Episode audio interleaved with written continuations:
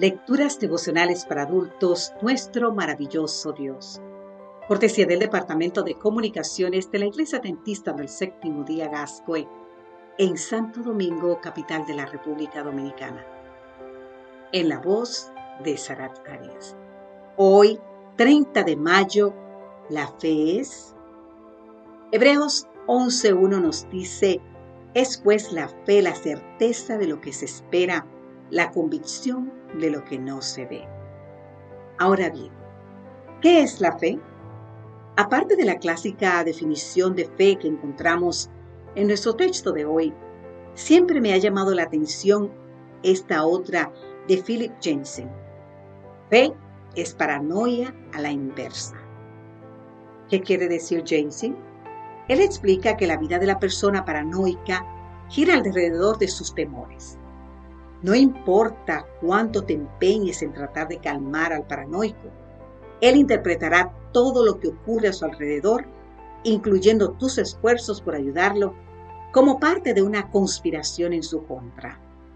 La fe, en cambio, opera la inversa, porque la vida de la persona fiel no gira alrededor de ella, sino de su confianza en Dios. No importa cuánto parezca prosperar el mal cuán desesperanzadoras parezcan las circunstancias. La persona de fe seguirá creyendo que Dios está en control de todo cuanto suceda en el universo. Lo que está diciendo James es que de la misma manera en que los temores del paranoico coloreen todo lo que sus sentidos perciben, asimismo la fe del cristiano lo capacita para interpretar todo lo que sucede a su alrededor desde la perspectiva de la confianza en un Dios soberano y a la vez amante, que siempre caminará a su lado, aunque sus ojos no puedan verlo. Algo parecido a lo que me movió al salmista a decir, aunque ande en valle de sombra de muerte, no temeré mal alguno, porque tú estarás conmigo. Te invito a leer y a meditar el Salmo 23.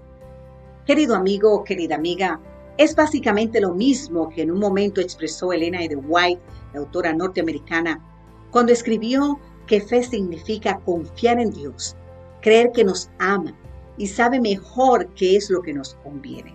Esto está en el libro La Educación, exactamente en la página 320. Ahí está. Aunque a veces nos sucederán cosas que no lograremos entender, la fe nos moverá a confiar nuestra vida en las manos de un Dios que siempre procurará lo mejor para nosotros porque nos ama. Esta es la razón por la cual, en vez de nuestra debilidad, nos inducirá a aceptar su fuerza, en vez de nuestra pecaminosidad, su justicia. Querido amigo o querida amiga, no sé qué pruebas o dificultades puedas estar enfrentando ahora mismo, pero esto sé, cualquiera que sea el desafío, lo podrás enfrentar con la sabiduría de Dios, la fuerza de Dios, la justicia de Dios. Te aseguro que no necesitas más nada. Padre Celestial, en medio de mis pruebas, ayúdame a creer que la mano que creó los cielos y la tierra es la misma mano que fue clavada en la cruz por amor a mí. Amén, Señor. Amén.